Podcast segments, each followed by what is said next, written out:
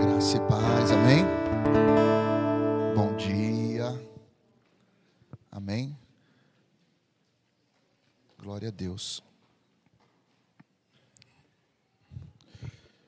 Queridos, aí nas cadeirinhas estão os novos envelopes para você que quer fazer seu dízimo, sua oferta, tá bom? Faça isso como um gesto de adoração. Tem aí também um QR Code se você quiser fazer um Pix. Mas eu queria pedir algo. Não faça uma transferência, um pagamento, sem fazer isso em oração, entendendo que isso é parte de um gesto de adoração, tá? Nosso compromisso é, financeiro não é puramente pagar uma conta, pagar um boleto. Existem princípios, existe honra e isso faz parte do nosso culto. Então, a gente recomenda, inclusive, que a gente faça isso no momento de culto, faça no momento de adoração, porque faz parte disso, tá? Amém? É... Abre comigo a sua Bíblia em Provérbios capítulo 1, verso 7. Amém. Ontem teve culto com os homens aqui na igreja. A gente ficou até tarde tirando sangue das paredes aqui. Que foi, o negócio foi louco. A gente foi a pau sentado ontem, né? Só. Se vocês precisarem de alguma coisa dos homens, peçam agora de manhã, enquanto a palavra ainda está fresca. Os caras tão manso aqui, eu tô, tô vendo os testemunhos assim. Os caras estão transformados. Amém.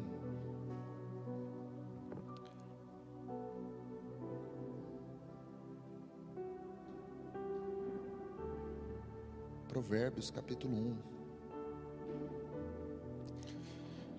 A gente vai ler bastante Provérbios hoje. Tá?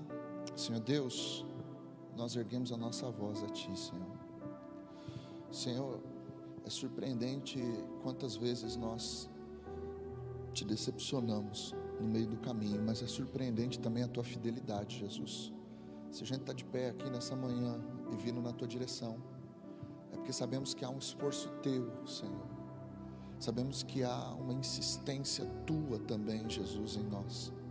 A gente te busca pelo fato de que o Senhor nos prometeu que poderíamos te achar. O Senhor nos alcançou pela Sua palavra. E por isso a gente está aqui nessa manhã feliz, te louvando, Jesus. Fala conosco, Senhor, pelo Teu Espírito. Nos ensina, nos confronta para a glória do Teu nome, Jesus. Amém.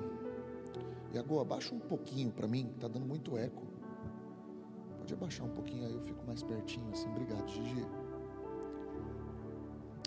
Irmãos, a gente está vivendo tempos muito difíceis, muito difíceis, muito difíceis. Porque em nome do respeito, em nome do, do amor, a gente está vendo a sociedade derretendo aos nossos olhos. A gente está vendo várias coisas dissolvendo na nossa frente. Então, se opor contra o erro virou ódio. Se opor contra a mentira virou ódio. Então, a gente acha que isso não vai respingar na nossa casa. Mas vai. E é suficiente o teu silêncio para que daqui a algum tempo a gente não possa mais aconselhar um filho. Daqui a algum tempo a gente não possa mais é, falar que existe uma verdade, que existe um Deus. E eu não tenho intenção nenhuma aqui de, de instigar qualquer tipo de ódio, de mas dentro da nossa casa, nós como homens, mulheres de Deus, a gente não pode se calar. A gente tem que se posicionar. A gente precisa ensinar para os nossos filhos que o certo é certo, ainda que ninguém acredite nisso, e que o errado é errado, ainda que ninguém acredite nisso. E a gente que é crente, a gente que é cristão, a gente tem um privilégio maravilhoso, que a gente tem a Bíblia, né, é, a nosso favor.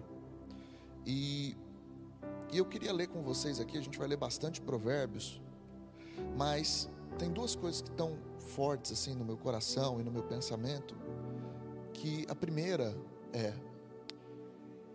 a gente precisa de fato falar e ser ministrado pelo Espírito de assuntos que vão além de culto oração, louvor, missões. Isso é o cerne da igreja. Mas nós somos igreja 24 horas, cada homem é um pastor na sua casa, mas também, além de ser um pastor na sua casa, a gente precisa ser um homem dentro de casa, uma mulher dentro de casa. Eu preciso também ser pai, eu também preciso saber como trabalhar. E, e por algum motivo a gente acha que as coisas que a gente faz dentro da igreja são espirituais e o resto é, não importa muito. Sendo que na verdade é quase que ao contrário. Porque a forma como eu lido com os meus pais, com os meus filhos, no meu trabalho, nos meus relacionamentos, isso é o que dita a minha verdadeira espiritualidade. Então, o homem espiritual, ele entende que igreja é ser chamado para fora, é eclesia. Então ele vem aqui no culto e na comunhão ele presta seu culto, mas ele vai para uma vida cotidiana cheia de princípios, valores, e, e a gente vai começar a lidar com situações em que em nome do amor, a gente vai achar que deve ficar quieto. Só que não. A gente tem que confrontar algumas situações, posicionar diante de algumas situações. Então, eu quero começar com Provérbios, capítulo 1 aqui. É, eu vou ler para vocês aqui, vamos ler a partir do verso 1. Provérbios de Salomão, filho de Davi, o rei de Israel, para aprender a sabedoria e o ensino, para entender as palavras de inteligência, para obter o ensino do bom proceder, a justiça, o juízo, a equidade, para dar aos simples prudência e aos jovens conhecimento e bom siso. Ouça o sábio e cresça em prudência, não em sabedoria. Ouça o sábio e cresça em prudência. E o instruído adquire habilidade para entender provérbios e parábolas e as palavras dos enigmas dos sábios. O temor do Senhor é o princípio do saber, mas os loucos desprezam a sabedoria e o ensino. Filho meu, ouve o ensino de teu pai e não deixes a instrução de tua mãe, porque serão um diadema de graça. Um diadema é um símbolo, um enfeite na testa, de graça para a tua cabeça e colares para o teu pescoço. Filho meu, se os pecadores querem, te sedu querem seduzir-te, não o consintas se disserem: Vem conosco, embosquemo-nos para derramar sangue e espreitaremos, ainda que sem motivos inocentes, traguemo-los vivo como o abismo, inteiros como os que descem a cova, acharemos toda sorte de bens preciosos, encheremos de despojo a nossa casa, lança a tua sorte sobre nós, teremos todos uma só bolsa. Filho meu, não te ponha caminho com eles guarda das suas veredas os pés, porque os seus pés correm para o mal e se apressam a derramar sangue. Pois de balde se estende a rede à vista de qualquer ave. Estes se emboscam contra o seu próprio sangue e a sua própria vida espreitam. Tal é a sorte de todo ganancioso, e este espírito de ganância tira a vida de quem o possui. Provérbios tem 31 capítulos, né? É bom porque dá para ler todos os dias, né? Tem meses aí que tem 31 dias, cabe certinho. Os meses que tem 30, no último dia você lê dois, pronto. Eu acho que a gente devia ler Provérbios todo dia. Todo dia é um capítulo, pelo menos, é muito rico. Aqui o, Salomão, ele está escrevendo esse livro para o seu filho, né? E é engraçado dizer isso porque é no livro que ele escreve de um pai para um filho que ele traz a instrução de qual é a mulher virtuosa, né? A mulher virtuosa não foi a instrução de um pai para uma filha, foi de um pai para um filho, porque ele queria trazer ali, né, o que era a mulher virtuosa para que o filho soubesse como lidar com ela.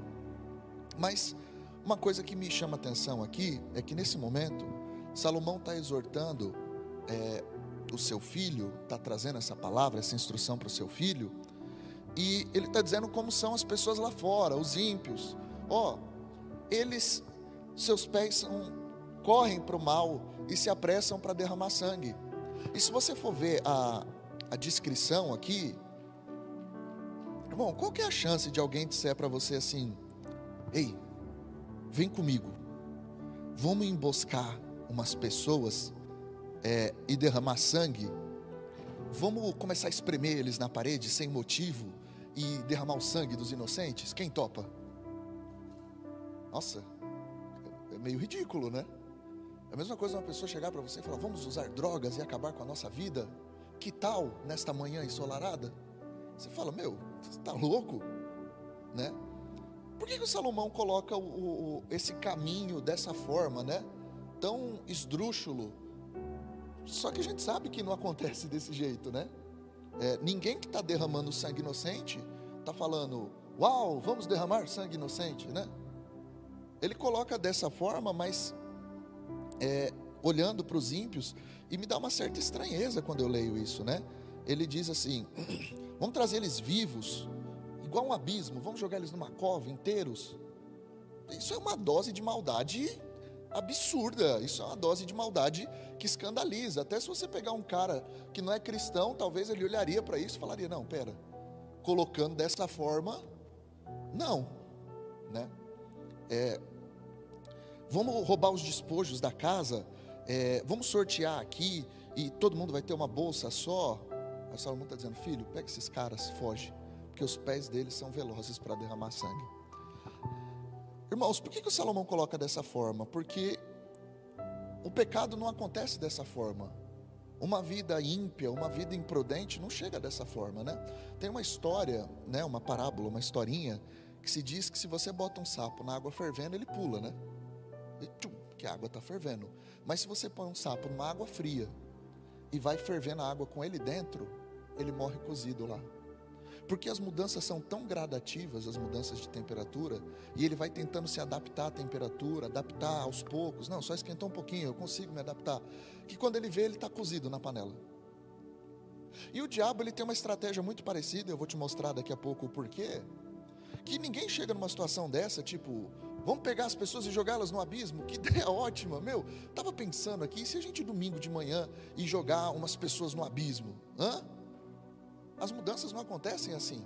Salomão está trazendo dessa forma para o filho dele ter muita clareza do que é errado. Filho, não importa a história que te contarem, se tem gente sendo prejudicada sem motivo, pode ser a história mais linda do mundo, é errado.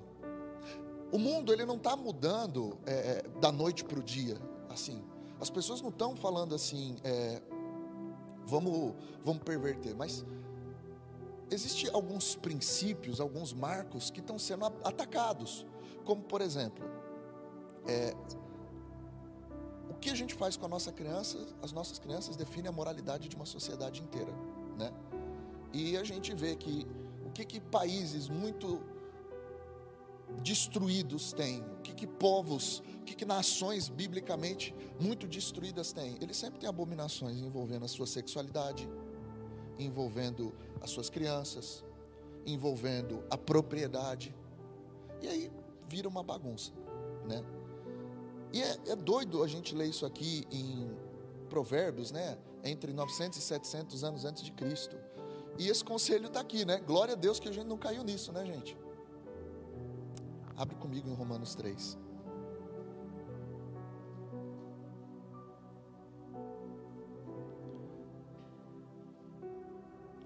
Verso 9.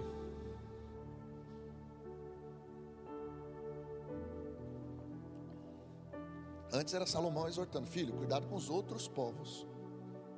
Só que aí o povo de Israel foi se dando em casamento com mulheres estrangeiras, o próprio Salomão se envolveu com uma cultura totalmente perversa. Né? Muito se discute até, Salomão foi salvo, não foi? Porque no, no fim da sua vida ele, né, ele idolatrou outros deuses, ele abandonou o Senhor. Romanos 3,9.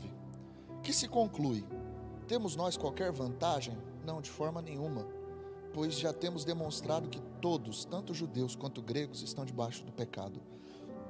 Como está escrito: não há um justo, nenhum sequer. Não há quem entenda, não há quem busque a Deus. Todos se extraviaram e a uma se fizeram inúteis. Não há quem faça o bem, não há um sequer. A garganta deles é um sepulcro aberto, e com a língua urdem engano, veneno de víbora está nos seus lábios. A boca dele está cheia de maldição e amargura. Os seus pés são velozes para derramar sangue. Nos seus caminhos há destruição e miséria. Desconhecem o caminho do, da paz. Não há temor de Deus diante dos seus olhos. Então, Quando eu leio em, em, Romanos 3, dá a impressão até que isso aqui é uma antítese de Provérbios 1, né? Ele é o oposto, porque lá em Provérbios ele está dizendo: oh, o temor do Senhor é o princípio da sabedoria. Se afasta daqueles que são velozes para derramar sangue. Só que em, em Romanos, o apóstolo Paulo está trazendo para a gente uma visão de condenação que ele fala assim: já não tem mais diferença entre judeu e grego. E não foi a gente que manteve a nossa distinção diante deles. O problema é que todos nós nos tornamos a uma condenados. Não há um justo sequer. Só que o que me chama a atenção olhar esse texto aqui é que esse povo está sendo condenado por um pastor, por uma palavra que foi rejeitada na boca de um pai. Gente, isso é muito sério, isso é muito grave. O apóstolo Paulo não chegou e está trazendo um negócio inédito para a gente.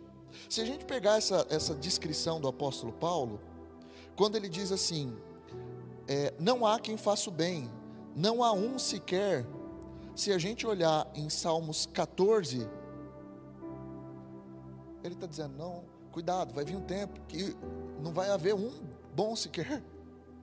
E a gente está caindo nessa condenação. Quando ele diz aqui, a garganta deles é um sepulcro aberto, se a gente ler Salmos 5, 9, está dizendo a respeito do, dos ímpios, Vou ler a partir do 6. Tu destrói os que proferem mentira, o Senhor abomina o sanguinário e o fraudulento, porém eu, pela riqueza da tua misericórdia, entrarei na tua casa e me prostrarei diante do teu santo templo, do teu santo templo, no teu temor. Olha o temor de novo aí. O Senhor guia-me na justiça por causa dos meus adversários, endireita diante de mim o teu caminho, pois não tem ele sinceridade nos seus lábios, e o seu íntimo é todo crimes, a sua garganta é sepulcro aberto e com a sua língua lisonjeiam, que é o tal do veneno aqui. Declara os culpados, ó Deus, que caiam nos seus próprios planos. Você entende que a condenação que o apóstolo Paulo está trazendo para a igreja em Romanos 3, ela é a composição de várias orações de homens, de santos, que eles fizeram para que Deus os mantesse longe dos ímpios. Quando você olha essa história, ela só tem uma forma de ser interpretada. Isso é decadência. O conselho de um pai vira a condenação de um apóstolo. O, a oração desprezada de Davi vira a condenação de um apóstolo. A gente está olhando para uma janela de tempo de mil anos. Irmãos, essas pessoas não tiveram a oportunidade de perceber com tanta clareza quanto a gente tem hoje, à medida que essas coisas iam destruindo, à medida que essas coisas iam se desfazendo. A gente tem o privilégio da palavra de Deus de olhar uma janela de mil anos para trás, de todo esse tempo, e ver que esse lugar aqui é um lugar que poderia ter sido evitado se as pessoas tivessem olhado mais para a palavra, né? Irmãos, eu tenho entendido de Deus um, um chamado, um lugar, uma convocação para a gente. Se você olhar comigo em Provérbios 23, verso 26.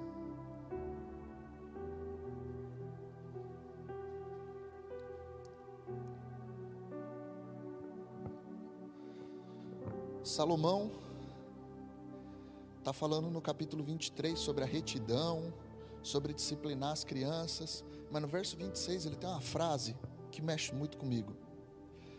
Dá-me, filho meu, o teu coração, e os teus olhos se alegrem dos meus caminhos. Ele já tinha exortado o filho dele a respeito do preguiçoso, da prostituta, do, do, do maldizente, do ímpio. E aí chega um momento que depois de dar tantas instruções, ele, ele, ele deixa aqui inscrito as instruções, mas ele faz essa, esse, esse pedido para o filho dele: Filho, me dá o teu coração. Filho meu, dá-me o teu coração. O que eu tenho ouvido de Deus? O que eu tenho orado e tenho buscado? A gente não tem falhado no conhecer as Escrituras. A gente sabe. Mas o, o ponto é se o nosso coração também está entregue, se a obediência também está entregue a chegar nesse lugar. A gente está olhando para as coisas como se elas fossem novidade, mas tem muita instrução aqui para a gente na palavra. E talvez Deus está olhando para a gente, dizendo, falando assim: Eu sei que você me conhece, eu sei que você já leu a meu respeito, você já ouviu a meu respeito, Mas se Salomão teve essa, essa ousadia de dizer para o filho dele: Me dá o teu coração. Eu tenho entendido que Deus também tem pedido para nós, enquanto filhos: Filho, me dá o teu coração. Jonatas, me dá o teu coração. Porque você já conhece o que eu tenho te dito. Só que não é mais na esfera das ideias que eu quero atuar na sua vida. Filho, me dá o teu coração, porque eu preciso mexer nos teus caminhos. Coloca o teu coração também nas tuas orações, né? Em Provérbios capítulo 2, verso 23 e 24, se eu não me engano, diz assim: De tudo que se pode guardar, guarda o teu coração, porque é dele que procedem as fontes da vida. E o pai está pedindo: não me dá as tuas atitudes, não me dá o privilégio de discutir com você o passado, me dá o teu coração. Eu quero estar onde tudo nasce, eu quero estar onde os teus pensamentos nascem. O que Deus está dizendo é assim: se você for é, resolver o problema de um rio, né? Vá na nascente, vai na fonte, vai onde tudo começa. Filho meu, deixa eu te conduzir até o teu coração, porque às vezes a gente está olhando o apóstolo Paulo, ele exortando a igreja, coisas que um pai tinha dito na mesa. Então, eu estou provocado por Jesus, do tipo, talvez a gente está tentando exortar na igreja, coisas que a gente está negligenciando na mesa. Talvez a gente está dentro da igreja discutindo assuntos que teriam muito mais poder se tivessem ditos à mesa. Filho meu, dá-me o teu coração. Ou no quarto, ou na sua cama, ou no lugar de intimidade. Filho meu, dá-me o teu coração. Por quê? Porque o pai quer preservar, o pai quer guardar o nosso coração. Entregar o coração aqui fala de confiança. Por quê? Lê Provérbios 3, 32. A gente vai ler bastante Provérbios.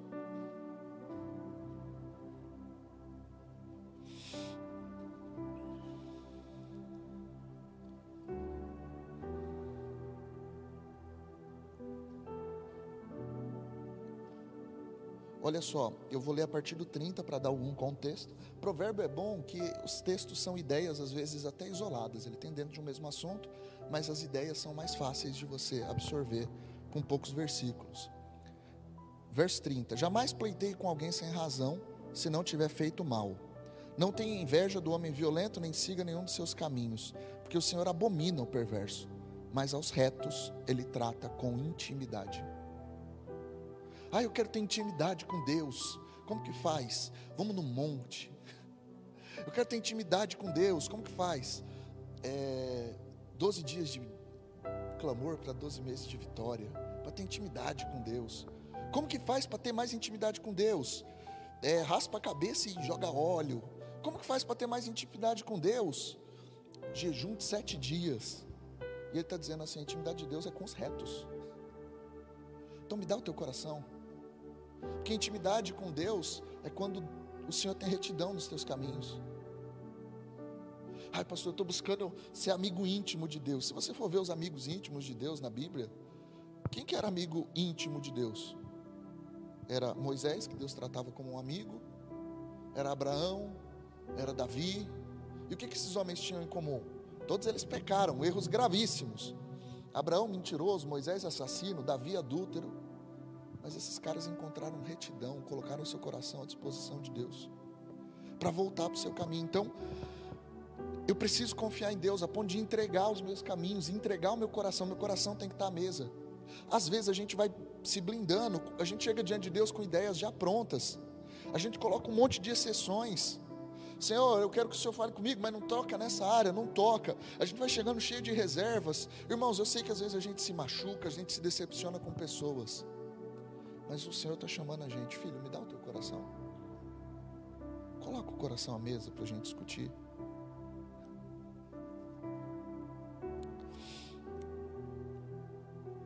Porque quando a gente está alinhado com Deus e com a Sua palavra, a gente vai ter um negócio que é muito necessário para os dias atuais. Leminho, discernimento.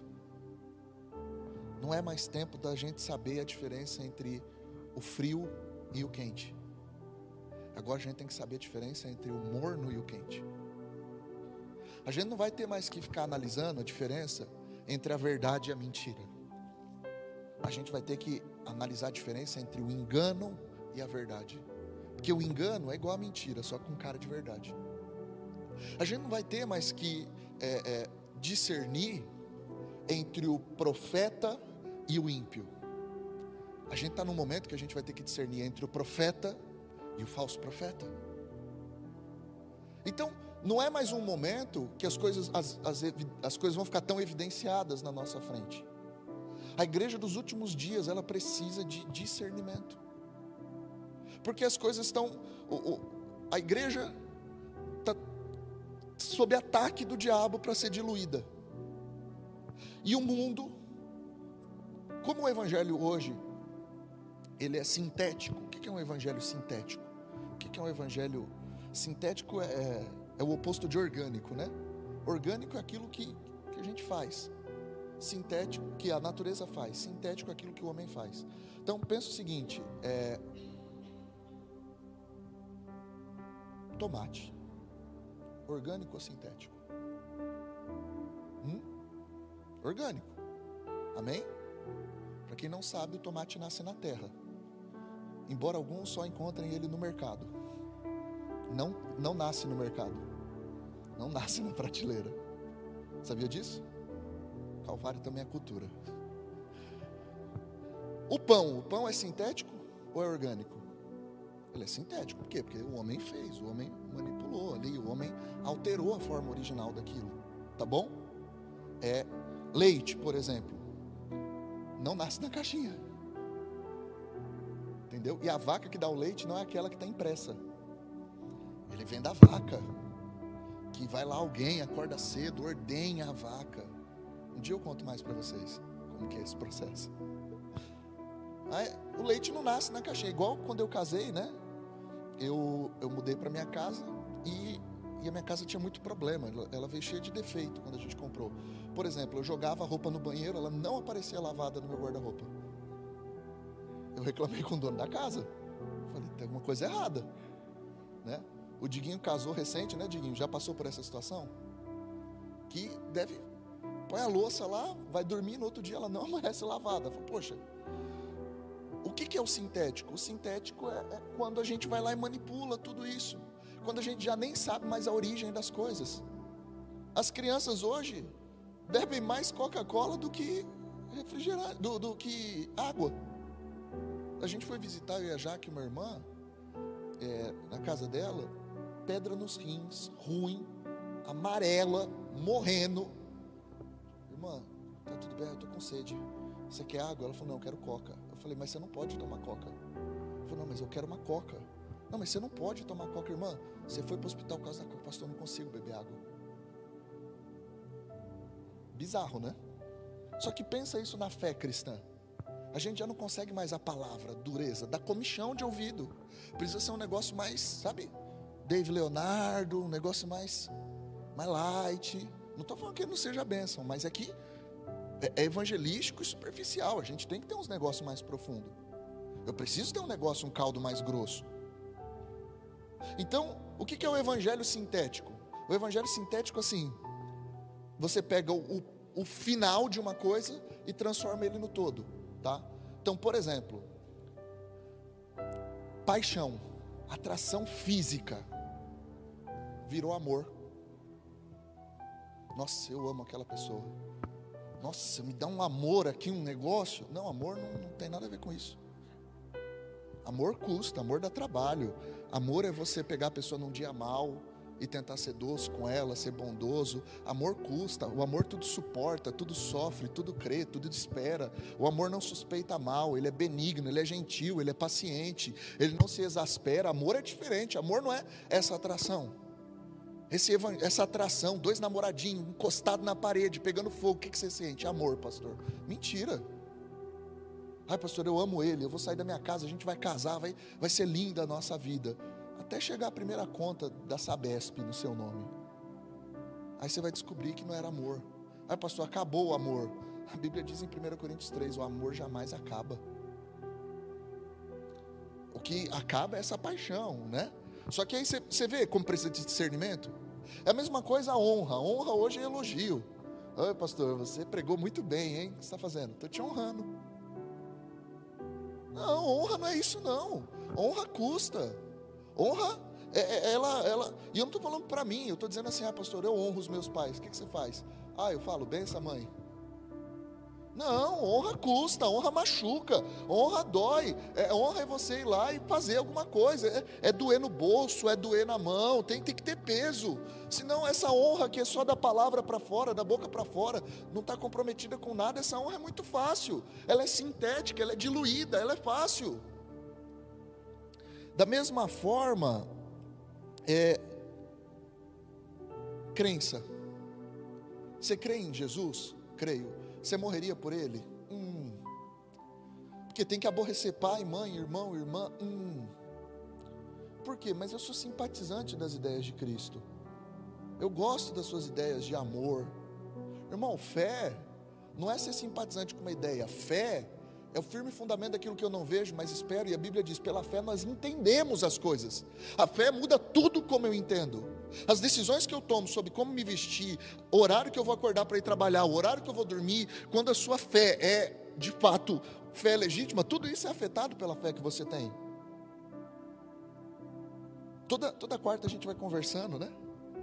E, e é legal as nossas conversas, porque assim, tem princípio bíblico no meu coração e no do Joca. Só que o que a gente fala não tem nada a ver com o que ser crente.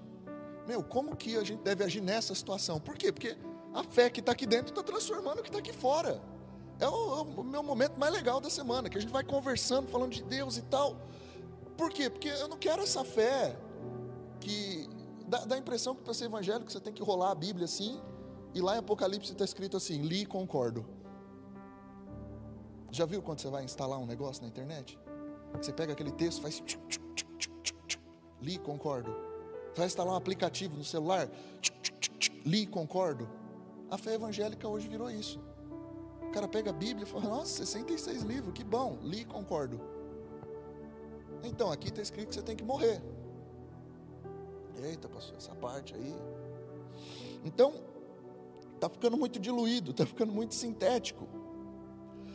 E a gente vai precisar é, confrontar essas coisas. Então, por exemplo, o dia que chega um, um cara para roubar a tua, a tua casa, e você expulsa ele, chama a polícia, faz alguma coisa, ele pode olhar para você e falar assim: Nossa, que falta de amor. Eu tenho filho para criar. Esse é o meu emprego. Você não tem dó de mim? Você fala, para de ser ridículo. Eu falo, não, gente, tá assim. É, é, isso que a gente tem que se posicionar. Eu preciso da palavra de Deus mais do que nas minhas ideias. Eu preciso dela guiando as minhas decisões no meu coração. Então, é, hoje, ser pastor está muito difícil, gente. Eu não estou repensando, não. Eu amo ser pastor, eu vou morrer sendo pastor. Eu entreguei a minha vida inteira a Jesus, não só daqui até agora, né? Entreguei tudo. Mas, por exemplo, a gente, o tempo inteiro, você fala assim, irmão, ó, não pode fazer isso aqui, que isso aqui é errado. O que, que as pessoas dizem para mim? Eu anotei, só o que eu vi essa semana. Pastor, você está sendo muito radical. Você está exagerando, pastor. Pastor, eu acho que daí para frente é chatice. Eu estou anotando o que eu, o que eu ouvi. Porque o tempo inteiro as pessoas estão relativizando a palavra, relativiza, nega, justifica e projeta. Lembra daquela história? Você nega que está errado, justifica o seu erro. Não, estou errando por causa disso. E projeta ainda a culpa no outro. Só que isso está acontecendo muito. E, para a gente avançar aqui, é, dentro disso de discernimento, eu quero trazer para vocês um pouco da definição bíblica do que, que é exortação. Por quê? Porque senão pode parecer chatice, pode parecer. As pessoas podem criar uma narrativa, o pastor está me perseguindo, você acredita? É, o pastor do nada, do nada, ele chegou em mim e falou que eu não vou mais servir aqui na, na, na igreja. Do nada, do nada. Meu, ele chegou e falou: Não, não vai. E aí a outra pessoa falou: Nossa, pior que o pastor faz isso mesmo. Outro dia, do nada, ele falou a mesma coisa para mim. É quando a gente vai apurar a história, é uma pessoa que não tinha compromisso com horário. É uma pessoa que não tinha compromisso com a Bíblia. Você fala assim: hoje você vai abrir o culto. Tá bom? Tá bom, vai abrir o culto. Ó Senhor, pedimos perdão pelos pecados do diabo. Senhor, que o Senhor hoje seja o nosso último dia. Você fala, meu, o que, que você está orando? O pastor do nada está pegando no pé. E, e, destruir figuras de autoridade, com certeza é um papel do diabo. O diabo quer destruir a figura da autoridade da mãe na criação dos filhos, a autoridade do pai na educação dos filhos, a autoridade de qualquer figura de poder. Isso é a ideia do, do anarquismo. Então, é, a gente está criando culpado com um monte de mentira, mas a gente está esquecendo que exortação é um lugar importante. Então, lê comigo o que está escrito aqui em Provérbios 12, 1. Mas, pastor, eu queria uma mensagem mais avivada. Irmãos, eu te garanto que isso aqui vai salvar a sua vida. Porque você saber o que é exortação à luz da Bíblia vai te permitir, um, você não ser enganado por mentirosos. Que vão querer mandar na sua vida, manipular suas decisões em nome de Deus. Dois, você também não vai viver uma rebeldia com medo de que alguém te manipule. Que esse também é um lugar perigoso. Ah, eu tenho tanto medo de ser enganado que eu acabo nem me sujeitando, nem me submetendo, nem me envolvo muito. Quem ama a disciplina, ama o conhecimento, mas o que aborrece a repreensão é estúpido. Pergunta: quando foi a última vez que alguém te corrigiu?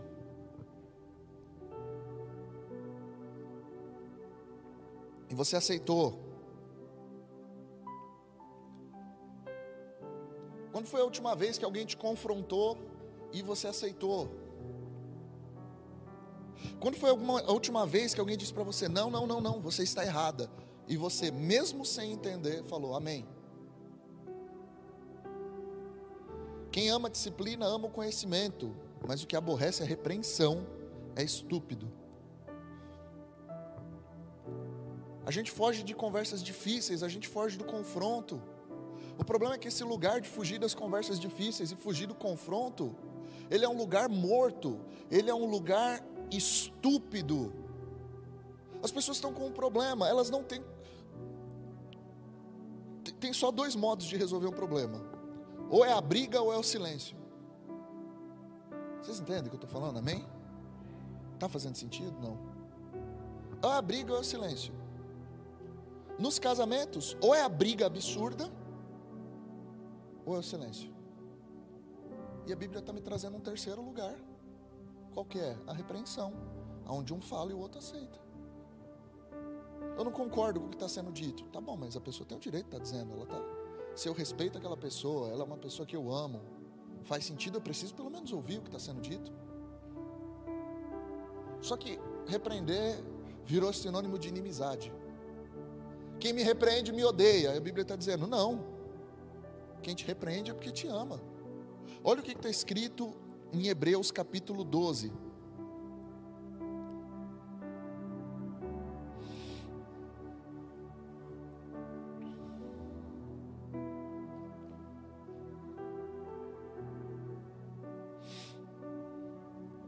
A partir do verso 4. Ora, na vossa luta contra o pecado ainda não tendes resistido até o sangue. E estáis esquecidos da exortação que, como a filho, discorre convosco. Filho meu, não menospreze a correção que vem do Senhor, nem desmaie quando por ele é reprovado.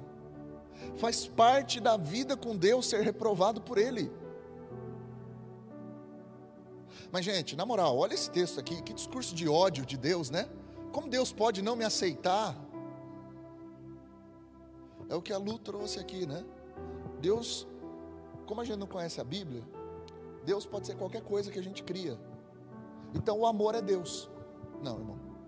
Deus é amor, mas o amor não é Deus, não.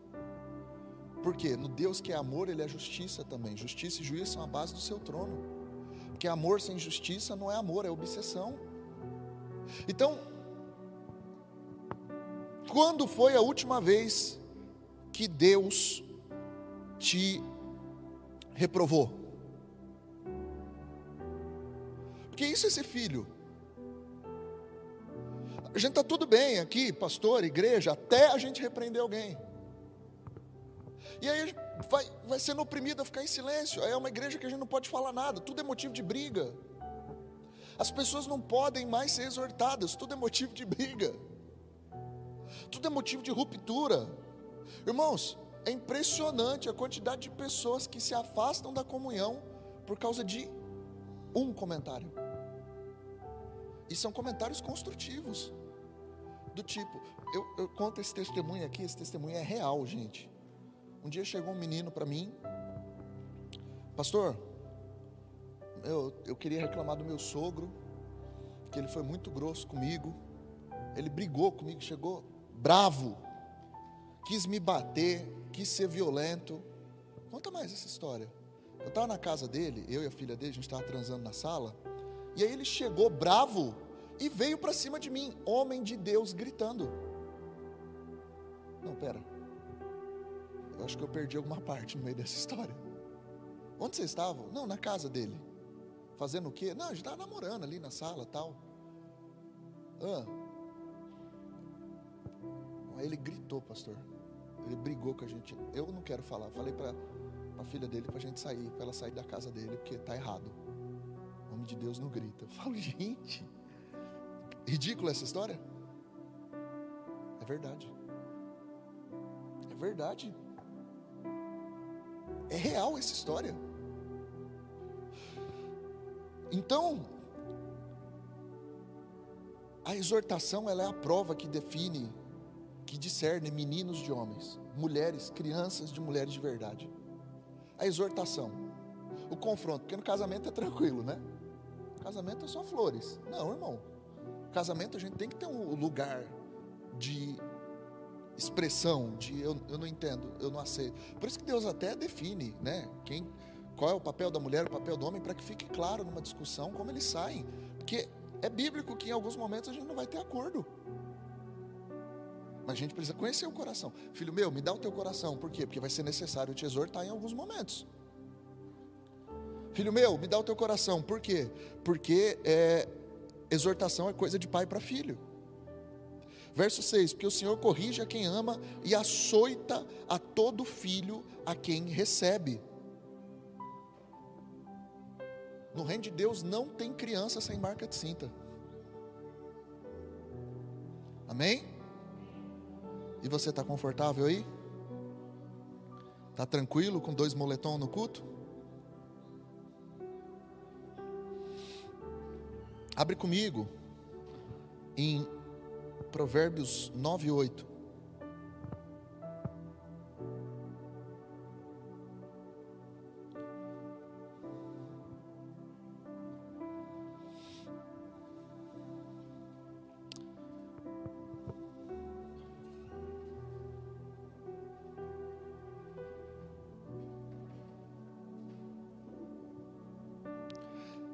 Partir do 1. A sabedoria edificou sua casa lavrou as suas sete colunas, carneou seus animais, misturou seu vinho, arrumou a mesa, já deu ordem às criadas, e assim convida desde as alturas da cidade. Quem é simples, volte-se para aqui. Aos faltos de senso diz: Vinde, comei pão, bebei o vinho que eu misturei. Deixai os insensatos e vivei, andai pelo caminho do entendimento. O que repreende o escarnecedor traz afronta sobre si, e o que censura o perverso a si mesmo se injuria. Não repreendas o escarnecedor, para que não te aborreça. Repreende o sábio, e ele te amará. Dá instrução ao sábio, e ele se fará mais sábio ainda. Ensino justo, e ele crescerá em prudência. O temor do Senhor é o princípio da sabedoria, e o conhecimento do santo é a prudência.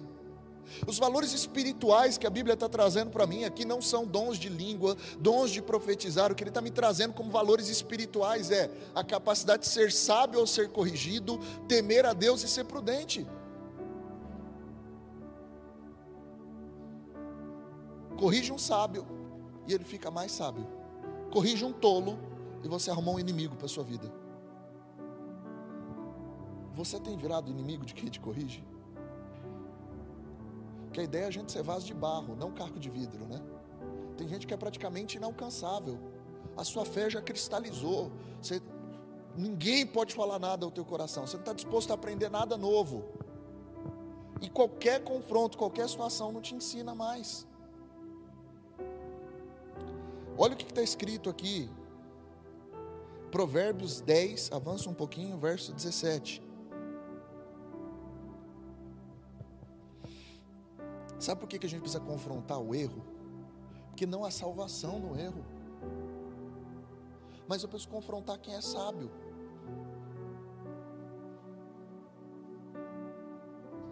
Eu vou ler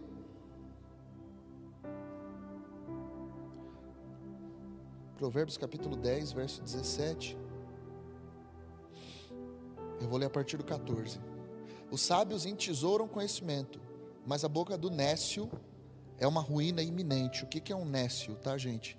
Um nécio é alguém que despreza a sabedoria, que é briguento. Você que é briguento, encrenqueiro. Não, pastor, eu falo mesmo. Deus me deu um espírito de ousadia. Não, vamos discernir. Você só é chato mesmo. Você só é briguento mesmo. Os bens do rico são a sua cidade forte, a pobreza dos pobres é a sua ruína. A obra do justo conduz à vida, o rendimento do perverso ao pecado. O caminho para a vida é de quem guarda o ensino, mas o que abandona a repreensão anda errado. Eu não posso fugir desse lugar de repreensão. Eu preciso de alguém que repreenda o meu coração. Só que isso aqui é importante, gente. Ele não está falando para você deixar as pessoas te repreenderem a qualquer custo. Se você ler Provérbios, tem uma ordem. Ele primeiro fala: abandona o preguiçoso, abandona a adúltera, abandona o maldoso, abandona o perverso, se una a homens de Deus, procure pessoas que estão querendo construir um caminho diante de Deus. Aí, diante dessas pessoas, escuta o conselho. dois extremos. Vou ouvir o conselho do preguiçoso, aí não adianta. Vou ouvir o conselho da adúltera. Seus lábios são pervertidos, ela vai te enrolar. Vou ouvir o conselho do perverso, ele vai te enrolar. Fugiu desses, enquanto pessoas sábias, se una a eles, escute eles. E é possível que na sua relação com eles, a maior parte disso seja repreensão. Sabe aquela pessoa chata que te dá trabalho? Você fala assim, toda vez a pessoa puxa a minha orelha. Talvez essa é a pessoa que mais chama. Se você olhar nela, um homem de Deus, uma mulher de Deus. Tá? É, Bruno, mas eu não sei. É, fugir da repreensão é certo ou errado? Esse texto deixa claro. Quem foge, o que abandona a repreensão está errado, anda errado. Não existe uma vida cristã sem repreensão. A santidade vem pelo confronto. A tua vara e o teu cajado me sustenta. É Deus me confrontando com a sua lei. E o que é ser sábio, então? Ser sábio tem a ver com prudência e temor de Deus, mas também tem a ver com a forma como eu reajo à exortação. Provérbios 17, 10. Avança aí.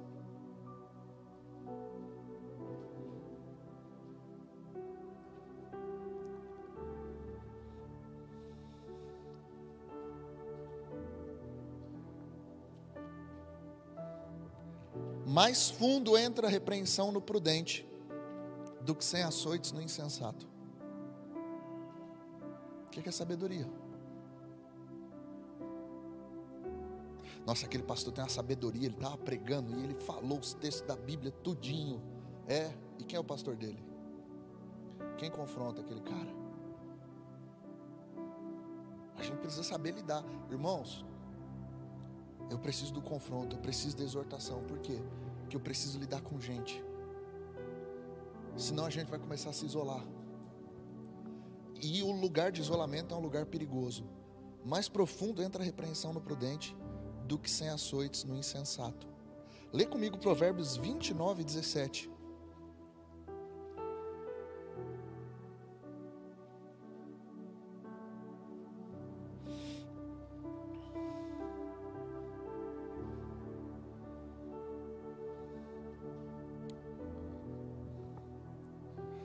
Corrige o teu filho e ele te dará descanso, delícias à tua alma.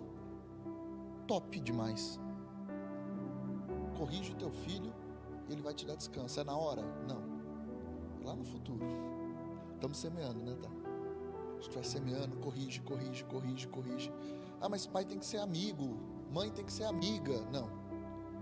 Pai tem que ser pai, mãe tem que ser mãe, que a gente tem um lugar que amigo Amigo nenhum vai poder suprir essa lacuna se a gente abandonar isso para ser amigo também. Pai é para ensinar o certo e o errado, mãe é para ensinar. Às vezes a gente é chato, mas se você corrige o teu filho, lá na frente você vai ter descanso e delícia para a tua alma. Verso 18: Não havendo profecia, o povo se corrompe, mas o que guarda a lei, é feliz. Profecia aqui, qual é a ideia da profecia aqui, gente? É chegar para Ju e falar: Hum, Deus está me mostrando. Um homem de branco. Profecia aqui é exortação inspirada por Deus a partir de uma visão. Profecia bíblica não é revelação de coisas que vão acontecer, não é adivinhação.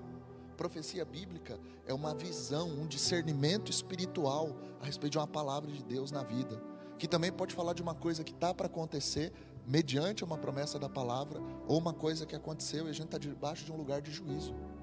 A profecia, tchum, Verso 19: O servo não se emendará com palavras, porque ainda que entenda, não obedecerá.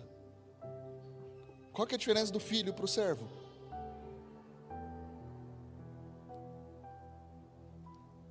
O 17 diz que você corrige o filho, você vai ter descanso. O servo, ele não se emenda com palavra. Não se refaz com palavra, Tiagão. Ainda que ele entende, um servo, ele não obedece. A gente fala assim: eu não, eu não sou mais escravo do pecado, agora eu sou filho de Deus. Qual que é a diferença do escravo para o filho? O filho sabe ser exortado. Que pai que não corrige o filho que ama? Então é natural que Deus nos corrija. É natural que Deus nos confronte. Só que se faz muito tempo que você não ouve uma palavra de confronto no teu coração, você está num lugar perigoso para a tua comunhão. Se faz muito tempo que ninguém te conserta, você está num lugar perigoso. Olha o que está escrito em Provérbios 18, 1.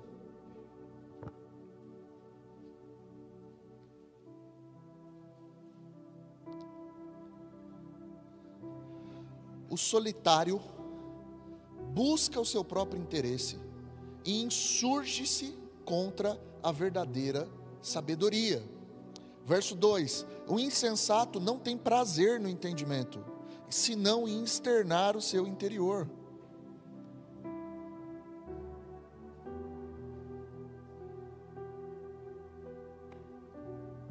Olha, a comunhão é um lugar seguro para a gente. Comunhão é um lugar seguro para a tua família. Teve momentos na minha vida, irmãos, que foi os momentos de mais ruína na minha fé foi os momentos em que eu andei sozinho. Os momentos de maior crescimento na minha fé foi os momentos que eu andei acompanhado. Os momentos de maior crise no meu casamento foram os momentos que ninguém falava ao meu coração, ao coração da minha esposa. Os momentos de maior crescimento foram os momentos em que eu tinha amigos, homens e mulheres de Deus que falavam aos nossos corações. A solidão é um lugar perigoso, gente. Eu preciso aprender a lidar com a exortação. Porque os meus filhos estão naufragando, as pessoas estão morrendo na fé, porque a gente não se esforça em ser bom em relacionamento. Porque qualquer repreensão é motivo de briga. Olha aqui no próprio Provérbios 18, verso 6: Os lábios do insensato entram em contenda, e por açoites brada sua boca. Isso daqui não é exortação, isso aqui é briga. O que é o um insensato? Na ocasião que era para ele ser repreendido, ele está atritado, ele está brigado. Irmãos, Jesus está convocando a gente para sair desse lugar que todo mundo está errado. Só a gente entendeu. Só a gente presta. Todas as outras igrejas do mundo estão erradas. Só a Calvário entendeu. Que a Calvário é, não, o negócio é diferenciado. A gente ensina de onde vem o tomate não, gente. Tem um monte de remanescente. O problema é que os remanescentes de Deus, eles não estão em cima do palco de Jezabel, eles estão escondidos nas cavernas, sendo alimentados pelos profetas. O problema é que aqueles que estão em Deus estão em Deus, e às vezes eles não estão num lugar de destaque diante das pessoas. Procure amizades sinceras. Procure pessoas. Pastor, você veio pregar sobre isso? Eu vim pregar sobre isso, irmão. Por quê? Porque a igreja precisa de comunhão saudável. Aí, pastor, você falou de comunhão. Aí Deus tocou no meu coração. Ó, esse aqui é meu amigo, pastor. Ele é do mundão, olha, desviado, desgramado. Mas bicho é gente boa, pastor. E eu estou tendo comunhão com ele. Eu vou namorar com ele para ganhar ele para Jesus. Porque o namoro evangelístico.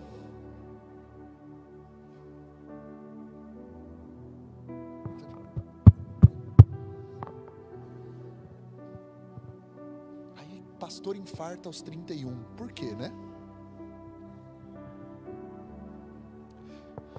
Leia Provérbios. Escolha as pessoas. Fuja de alguns perfis. Preguiçoso, lascívio, lascivo. O lascivo só pensa no desejo, só pensa naquilo. Irmãos, o que tem de homem que era para estar tá transformando a terra, mas ele passa o tempo inteiro lidando com culpa, porque ele não sabe direcionar o ímpeto sexual que ele tem. A vida dele está fundada em culpa. Jovem, você não foi chamado para estar tá constrangido toda a santa ceia, por causa de culpa. Você foi chamado para ser abundante no Senhor. Foge do perverso, do maldoso, do faccioso. Foge desse cara.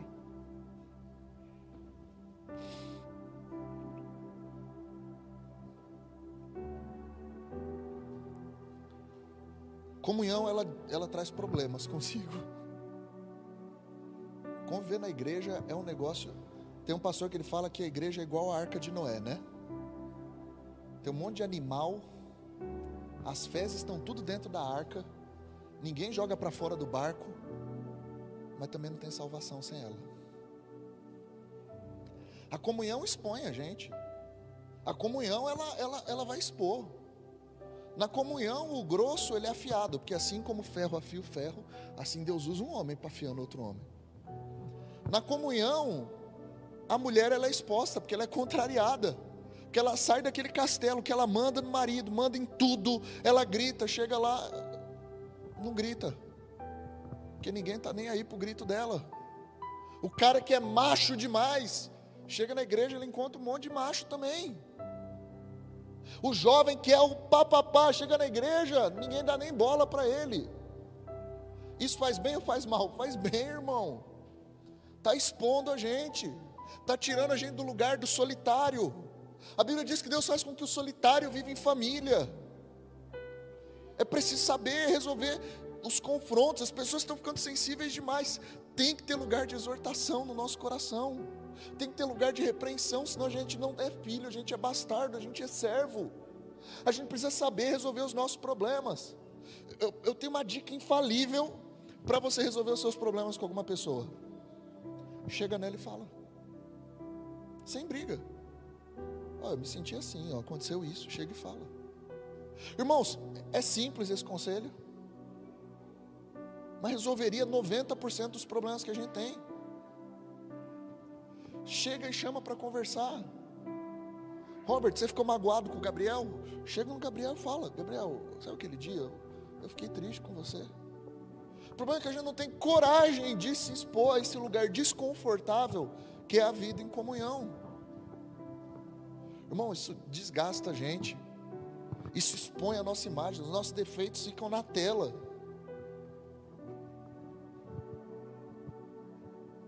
Eu preciso desse lugar. A gente precisa desse lugar. Amém? Outro lugar. Exortar sem excluir. Abre comigo em 1 Timóteo.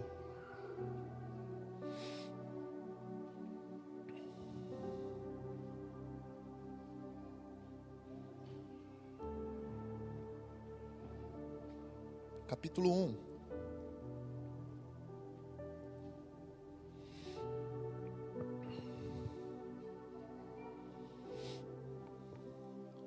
a partir do verso 3. 1 Timóteo 1, 3.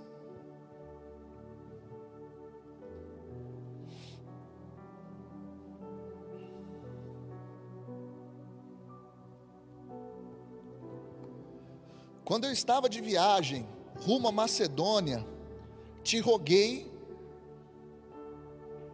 permanecesses ainda em Éfeso, para admoestarem certas pessoas, a fim de que não ensinem outra doutrina. O pessoal estava ensinando errado. Paulo falou: Timóteo, eu pedi para você ficar sei lá, admoestar eles, exortar, confrontar eles. Nem se ocupem com fábulas e genealogias sem fim, de que antes promovem discussões do que serviço de Deus na fé. Então o pessoal estava discutindo genealogia, fábula, achando que aquilo produzia edificação, que eles legitimamente achavam. Paulo falou: Eu mandei Timóteo lá, Timóteo, exorta tudo isso aí, por quê? Parece bom, mas não é bom. Já pensou se eles não têm um Paulo na vida deles? Já pensou se eles não têm um Timóteo na vida deles? Ele já está discutindo genealogia até agora. Você acha que eles receberam bem essa exortação? Aí vamos ver como que Paulo foi carinhoso aqui. Ora, o intuito da presente admoestação visa o amor procedente de um coração puro, de uma consciência boa e da fé sem hipocrisia. Paulo, ô, ô, Timóteo, vai lá e confronta eles. Por quê? Porque isso é amor. Tiagão, tá, tá, Tiagão fica falando de genealogia aí no culto dos jovens. Eu puxei, só para ilustrar, puxei o Tiago e falei: Meu, para de falar isso, velho. Coisa que fábula não, não edifica, Tiago. Nossa, o pastor foi grosso. Não, a leitura espiritual é o quê? Amém? Vocês estão aqui comigo? O que, que é quando você exorta alguém? Amor, inclusive doutrinariamente. Desviando-se algumas pessoas dessas coisas, perderam-se em loquacidade frívola. A tradução é conversa fiada, conversa vazia. As pessoas estão vazias, estão falando vários nadas quando se reúnem. Pretendendo passar por mestre da lei, não compreendendo, todavia, nem o que dizem, nem os assuntos sobre os quais fazem ousadas asseverações. Irmão, eu tenho que falar, eu não vou aguentar. Eu vou ter que. Eu tento não ser polêmico, mas eu vou ter que falar. Tem um cantor gospel que, na tese do seu mestrado de teologia, ele apresentou uma tese dizendo que quando você canta alvo mais que a neve, você está querendo deixar os pretos da igreja brancos.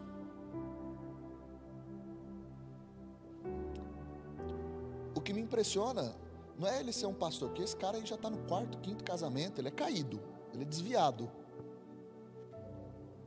Que me impressiona a faculdade de teologia aceitar essa tese de mestrado e dar um certificado de mestre em teologia para esse cara. Aí ele foi na televisão, na, na televisão falar com um grande nome da teologia brasileira, Caetano Veloso. E eles estavam lá discutindo sério desviando-se algumas dessas coisas, perderam-se em conversas vazias, pretendendo passar por mestre, não compreendem, todavia, nem o que dizem, nem os assuntos sobre os quais fazem ousadas asseverações. Esse hino, Alvo Mais Que a Neve, foi escrito durante um período nos Estados Unidos em que se perseguiam os judeus, os índios. A perseguição era contra brancos. E o alvo mais que a neve fala da roupa, não da pele. Salmo 51. E aí entra numa discussão: será que Jesus vai vir ainda no cavalo branco? Será que é, o rosto dele brilha mais que o sol? Ou agora não brilha mais? Por que, que eu estou dizendo isso? Porque se a gente não for essa igreja que sabe ser exortada e sabe se posicionar, essas conversas frívolas ganham espaço. Agora também tem um outro louvor aí que não vai poder mais cantar. O nosso general é Cristo. Que é um grande nome da teologia, Leonardo Gonçalves, falou que teve pessoas que sofreram na mão de generais durante a guerra. E aí eu tenho que rasgar da minha Bíblia que Deus é o Senhor dos exércitos. Eu tenho que rasgar da minha Bíblia que o Senhor é quem peleja por nós. Bruno, aquela história de provérbios é ridícula. Não é, irmão. A água está fervendo e as pessoas não estão percebendo que a temperatura está mudando, mudando. E enquanto a igreja às vezes não persevera, o inferno está avançando de passo em passo. Irmãos, uma vez eu ouvi um cara falando, escuta isso que isso é importante. O diabo pode mudar o destino dele? E por que, que ele acorda motivado todo dia a desgraçar a nossa vida? Porque o diabo é disciplinado, insistente, ele está todo dia ali. Ele não pode mudar o destino dele, mas ele sabe que pode mudar o seu. Então o destino que está em jogo não é mais o destino do diabo, é o seu. Só que o inferno é disciplinado, ele está ali, avançando aos poucos, consistente. Só que o homem de Deus agora ele está parecendo a moinha que o vento vem, espalha, leva para um lado e para o outro.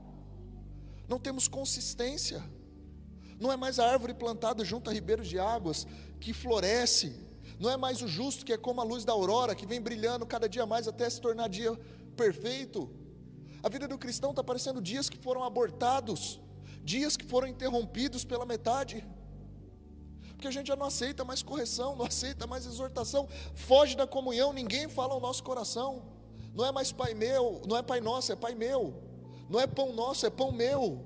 Não é vem a nós, é vem a mim. Porque o diabo está conseguindo fragmentar a igreja. E os assuntos desnecessários estão ganhando voz. E a gente está mais preocupado com o Brasil na Copa do que com avançar na palavra. E a gente fica esperando o diabo bater na porta para a gente expulsar ele, ao invés da gente estar tá avançando e conquistando o território. A igreja não foi chamada para estar tá na defensiva diante das falsas doutrinas e dos falsos ensinos. A gente espera os nossos filhos trazer uma mentira para a gente confrontar com a verdade. Não, a gente devia estar tá instruindo eles na verdade. A gente devia estar avançando. Mas a loquacidade frívola tomou. E agora essa igreja está olhando para o Paulo e falando assim: Meu, que discurso de ódio, Paulo. E o apóstolo Paulo está dizendo: Timóteo, corrige, por quê? Porque é amor. Então, quando você arrumar alguém, um amigo, que olha para você e diz assim: Ó, se você fizer isso, eu te cagueto para todo mundo. Valoriza esse cara, valoriza essa menina, valoriza essa amizade. Se você fizer errado, você não olha mais na minha cara, não fala mais comigo. Valorize essa amizade. Porque por muito tempo, o amigo era aquele que encobria qualquer coisa, que estava junto em tudo. Esse daí não é teu amigo, não, irmão. Porque teu amigo não quer ter você de qualquer forma, ele quer o teu bem. Só que eu preciso ter pessoas que falem ao meu coração. Você precisa arrumar um amigo. Você precisa arrumar um amigo mais chegado que um irmão. Você precisa. Para o teu bem, vai fazer bem. Se expõe à comunhão. Às vezes aquele chato, pode ser que ele vire seu amigo. Aquela pessoa difícil de lidar, às vezes ela vai virar teu amigo. Se expõe à comunhão. Vai lá e pede perdão. Por quê? Porque tem um ponto aqui que é repreende aqui, Paulo, o, o Timóteo, porque a gente ama eles. Verso no mesmo capítulo, aliás, no capítulo 2, Antes de tudo, pois, exorto-te que use a prática de súplicas, orações, intercessões, ações de graça, em favor de todos os homens, em favor dos reis e de todos que se acham investidos de autoridade, para que vivamos uma vida tranquila e mansa, com toda piedade e respeito. Isso é bom e aceitável diante de Deus, nosso Senhor, o qual deseja que todos os homens sejam salvos e cheguem ao pleno conhecimento da verdade. Esse texto me pega. Deus vai reprovar pessoas? Vai. Se Deus é por nós, quem será contra nós? Tá, e quando Deus é contra nós? Deus corrige o filho que ama? Corrige. Mas qual que é a motivação da exortação? Na boca de Paulo é amor. Na boca de Deus é, Ele quer que todos os homens sejam salvos e cheguem ao pleno conhecimento da verdade. Eu ouvi o pastor Rodrigo Silva essa semana ministrando, e ele falou um negócio que é interessante. Às vezes a gente trata Deus como se Deus fosse aquele namorado ciumento, né? É o seguinte, ou você me aceita ou você vai para o inferno. Qual que você escolhe? Se não for comigo, você vai.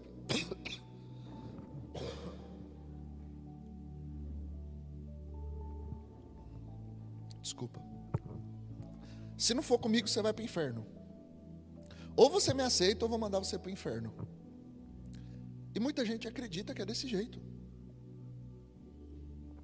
E esse pastor explicando, ele falou assim: que Deus, Ele é tão amoroso, que é como se a água pudesse dizer para um peixe: Não sai de mim, senão você vai morrer.